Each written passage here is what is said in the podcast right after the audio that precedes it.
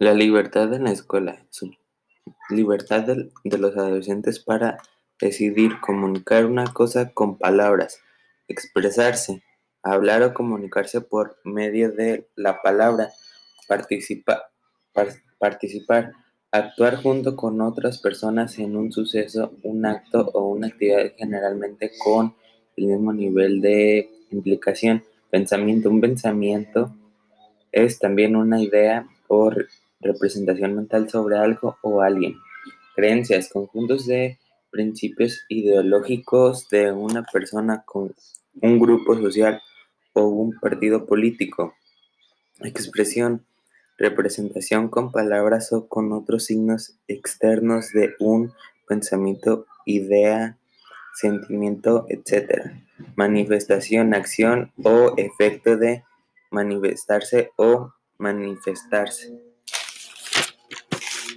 Reunir, acción de reunir o reunirse.